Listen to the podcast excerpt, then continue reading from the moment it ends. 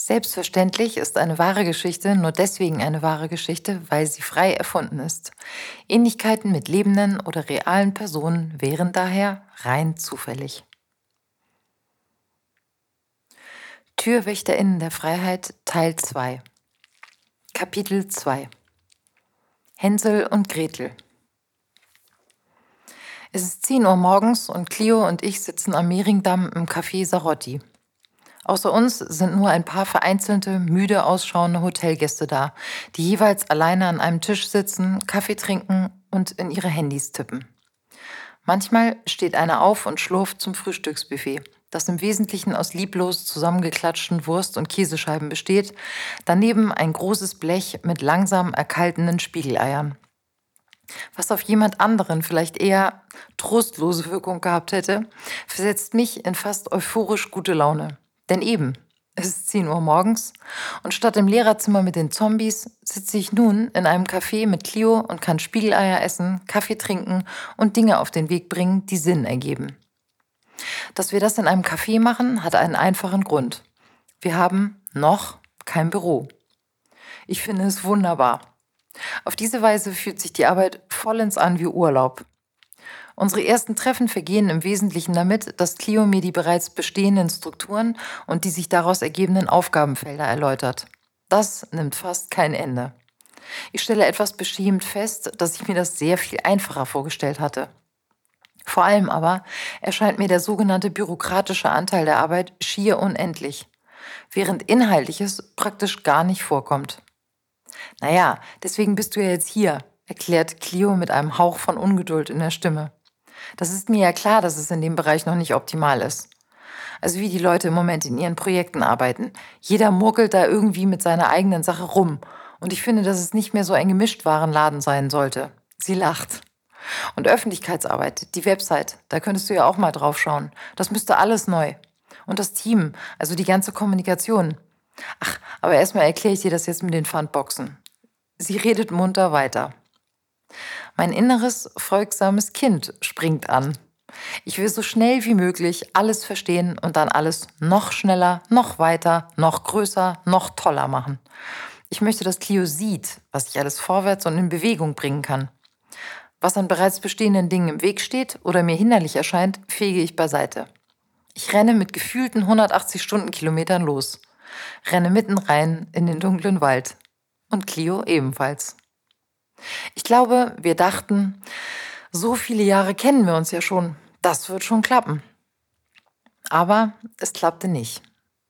Wir rannten eine Zeit lang zügig durch den Wald, immer geradeaus, keine Pause, schnell noch dieses Stück weiter und dann können wir ja auch noch, aber wir hörten uns nicht mehr. Wenn Clio etwas sagte, dachte ich, ja, ja, ich weiß genau, was sie meint. Clio wusste immer schon, bevor mein Satz zu Ende war, was ich sagen wollte. Und im Dauersprint fielen wir uns gegenseitig ins Wort. Ja, ja, ich verstehe genau, was du meinst. Lass mal noch ein bisschen schneller laufen. Und ich hatte so gute Laune und dachte, endlich wird alles gut. Und dann wurde es dunkel im Wald. Ich konnte Clio nicht mehr hören und dann plötzlich auch nicht mehr sehen. Ich war allein. Nur ein unheimliches Knacken in den Bäumen, ansonsten Totenstille das vereinzelte Schreien einer Krähe. Wo war ich überhaupt gelandet? Ich hatte mich verirrt. Clio? rief ich, aber es kam keine Antwort. In vollkommener Dunkelheit versuchte ich ruhig zu bleiben und vorsichtig einen Fuß vor den anderen zu setzen. Ich konnte nichts sehen. Dann kam der Mond hinter den Bäumen hervor und endlich konnte ich Umrisse erkennen. Da stand ein Haus, ein sehr altes Haus. Die Eingangstür schlug leise quietschend im Wind hin und her. Das Haus war offen. Ich stolperte langsam auf die Tür zu und dachte, das ist ein Traum. Aber ich konnte nicht aufwachen und jetzt war ich drin. Zu meiner Überraschung war es meine Wohnung. Ich freute mich. Doch dann entdeckte ich eine Tür, die ich noch nicht kannte, und ich öffnete sie. Überrascht stellte ich fest, dass meine Wohnung also noch ein Zimmer hatte, das ich noch nie bemerkt und daher auch nie genutzt hatte. Ich fing gleich voller Freude an, darüber nachzudenken, wie ich es einrichten könnte. Und während ich durch das Zimmer gehe, wird mir klar, dass hinter diesem Zimmer noch weitere sind. Was habe ich für eine riesige, wunderschöne Wohnung? Warum habe ich diese Zimmer nie bemerkt? Das ist ja der Hammer. Doch dann sehe ich plötzlich die Spinnenweben. Sie sind überall. Und auf den Regalen und in den Schränken stapelt sich der Müll. Ich sehe, dass es meine alten Kinderspielsachen sind. Ich bin in meinem alten Kinderzimmer. Hier muss ich mal aufräumen, denke ich. Dann hätte ich viel mehr Platz. Dann hätte ich noch ein zusätzliches Zimmer in meiner Wohnung. Ich öffne die Schranktüren. Da fallen mir meine alten Barbie-Puppen entgegen. Und überall sind dichte Spinnenweben, die alles miteinander zu verkleben scheinen. Alles ist verstaubt und dreckig. Ich werde ganz müde. Das schaffe ich ja nie, das alles sauber zu machen. Ich lege mich in mein Kinderbett, das noch genauso aussieht, wie ich es in Erinnerung habe, und ich schließe die Augen und versuche zu schlafen. Wenn ich aufwache, sind die Spinnenweben weg, sage ich mir. Aber da fühle ich einen kalten Luftzug und öffne die Augen. Ich sehe direkt raus in den Wald und stelle mit Entsetzen fest, dass die gesamte Hauswand fehlt. Die eine Hälfte des Hauses ist komplett weg und aus dem Wald kommen seltsame Geräusche. Sie werden langsam lauter, etwas nähert sich. Es sind Gespenster, ich bin mir sicher. Ich springe aus dem Bett, stehe in der Mitte meines Kinderzimmers, starre vor mir in den dunklen Wald, dann drehe ich mich panisch um. Wo sind die anderen Zimmer? Wohin kann ich fliehen? Ich fühle, wie mein Magen sich zusammenzieht und ich aufhöre zu atmen. Und dann sehe ich sie. Eine riesengroße Spinne sitzt in der Ecke hinter dem Schrank, so groß wie ein Medizinball. Ihre riesigen schwarzen, haarigen Beine zittern leicht auf dem vibrierenden weißen Gewebe. Ich schreie, aber es kommt kein Ton. Ich kann mich nicht bewegen. Ich habe eine riesige, wunderschöne Wohnung, denke ich verzweifelt. Aber ich muss fliehen, weil von vorne Gespenster auf mich zukommen und hinter mir ist diese Spinne. Ich kann hier nicht bleiben. Das Haus gehört dieser Spinne. Sie wird mich fressen. Starr vor Angst versuche ich kleinste Schritte rückwärts zu machen, ohne dass die Spinne auf mich aufmerksam wird. Ich erreiche die Tür und renne los. Doch ich laufe direkt in die Arme von Cleo. Wo willst du denn hin? fragt sie erstaunt.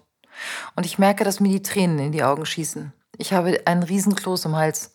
Denn ich weiß, ich kann hier nicht bleiben. Ich muss Cleo enttäuschen. Ich sage, es tut mir leid, Cleo, es war ein Irrtum. Ich muss hier weg. Wir werden uns nicht wiedersehen. Ich habe das viel zu schnell entschieden. Ich kann das gar nicht. Ich weiß gar nicht, wo ich anfangen soll.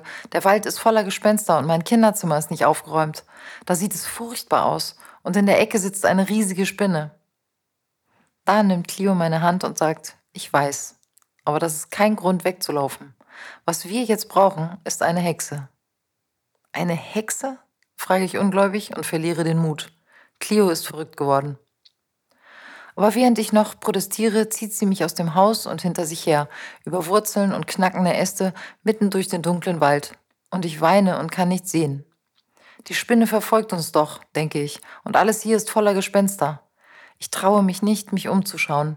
Irgendetwas Bedrohliches ist uns ohne Zweifel auf den Fersen. Doch da taucht vor uns eine Hütte auf. Durch die Fenster flackert ein warmes Licht. Es riecht nach Äpfeln und nach Schokolade. Oh Gott, ein Knusperhäuschen, sage ich ängstlich. Aber Clio lacht. Quatsch, wir sind doch nicht Hänsel und Gretel. Doch, finde ich in diesem Moment, ein bisschen schon. Zwei Geschwister ohne Eltern, ganz alleine im Wald. Clio öffnet währenddessen die Tür zum Knusperhaus und da sitzt, in einer wunderschönen Berliner Altbauwohnung an einem großen Holzschreibtisch, inmitten von antiken Möbeln, Büchern und Blumen, eine strahlende Hexe mit feuerrotem Haar.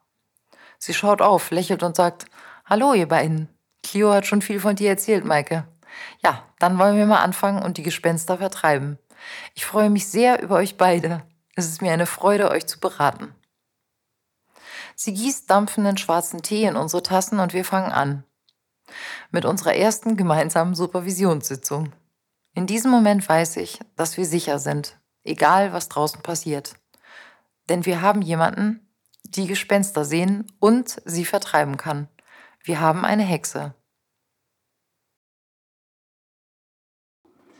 Dies ist eine Produktion von ACT e.V. Führe Regie über dein Leben. Verbünde dich jetzt mit uns und leiste einen regelmäßigen finanziellen Beitrag zur Arbeit von ACT e.V., damit immer mehr Menschen den Mut haben, selbst TürwächterInnen der Freiheit zu werden. Bei sich, in der Familie, bei der Arbeit, in unserer Gesellschaft. Du findest Informationen dazu auf unserer Seite www.act-berlin.de oder du kannst unsere ACT-Workshops besuchen. Dort findest du MitstreiterInnen, lernst das Mischpultprinzip kennen und unterstützt damit gleichzeitig die gemeinnützige Arbeit von ACT – und dass Initiativen wie diese in diesen Zeiten weiter Teil unserer Gesellschaft bleiben. Die Links findest du in den Shownotes und unter www.act-berlin.de. Bis bald.